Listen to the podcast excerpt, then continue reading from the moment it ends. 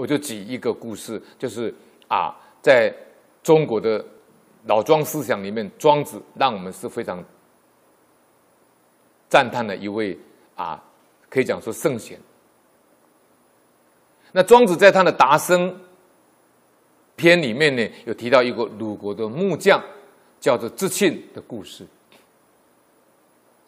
这个智庆呢，他当时人家叫他做这个一个乐器，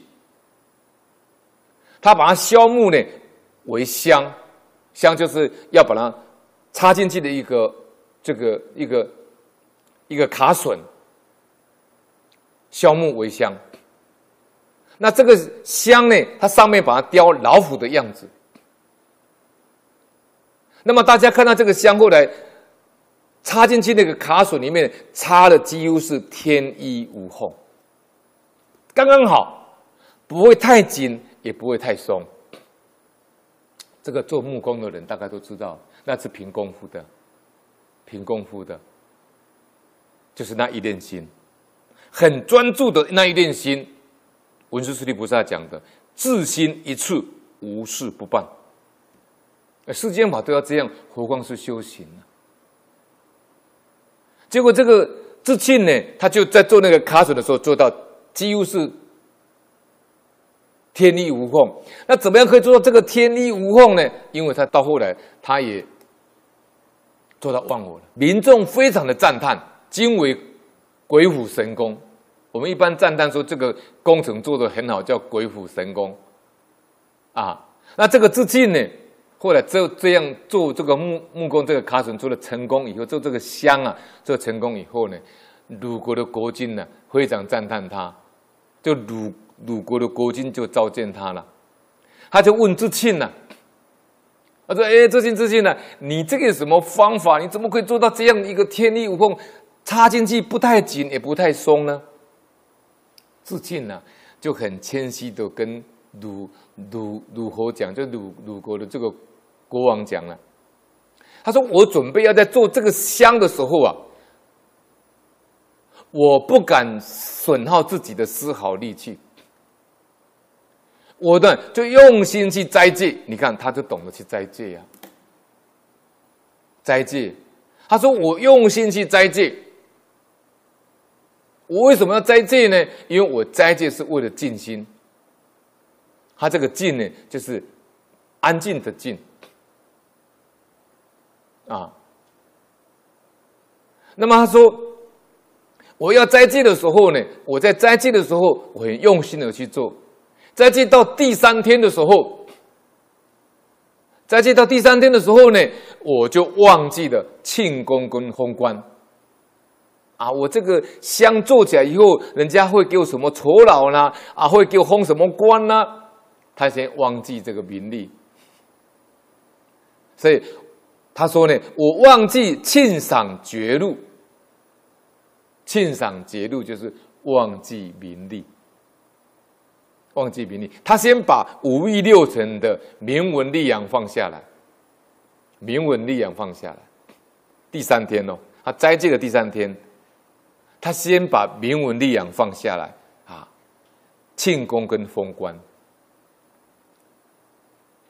这个就是放下名利。他说，在这到第五天的时候，所有人对我的是非的非议褒贬，我全部忘忘掉了。不管他们赞叹也我也好，或是诽谤我，或者是说我这个香做的不好，我全部把这些悔意全部放下了。叫做非议巧拙，他原文呢叫非议巧拙，他就呢，我我就把这个东西忘掉了。第一个呢，三天忘记名闻利养，五天忘记这个身，啊，这个身见他不不计一切非议是非了，褒贬了。到第七天的时候，我就全部忘记，连我自己都忘记了，我自己都忘记了。他入忘我之境，忘我之境。然后呢，他到第七天的时候做好斋戒完了以后，他到忘我之境以后，他就到山林里面去，把最适合的木材砍下来，观察这个树木的质地，就是它的质材。我精心选取自然形态，合乎字句。这个香就是它的原文叫字句，金字旁在一个啊，右边是一个说记的记的那个右边那个字，字句的这个材料。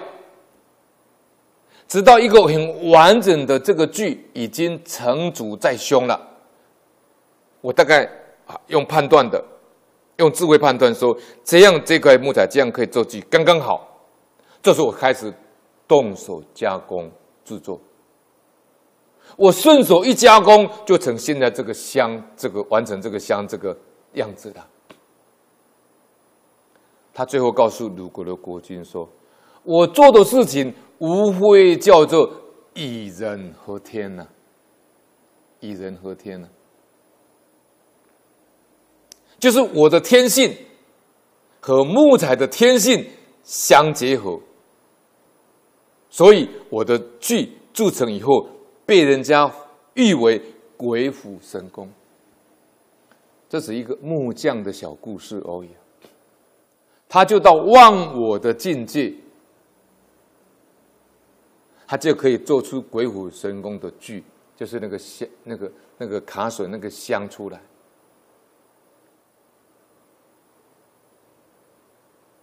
所以，如果你修行修到无我，像阿罗汉一样，你就不出出三界了吗？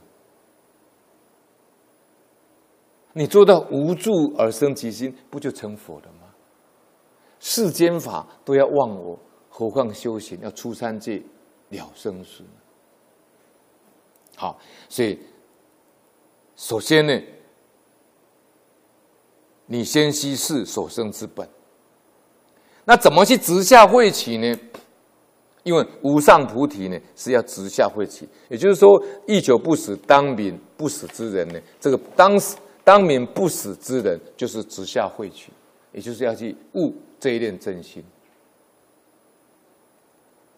那么禅宗里面讲，你需要直下四字本心，因为这个不是用想的。老法师说呢，要离心意识参。禅宗里面讲说，离心意识参，你不能用第六意识，不能用第七识摩那执着，不能用第八识阿赖耶。你不能说想到无上菩提说，说哦，原来无上菩提是这样，那是心意识。因为无上菩提呢，是离心力识的真心妙用，这个叫做古代禅家讲的世字本心，他们叫做直下慧起。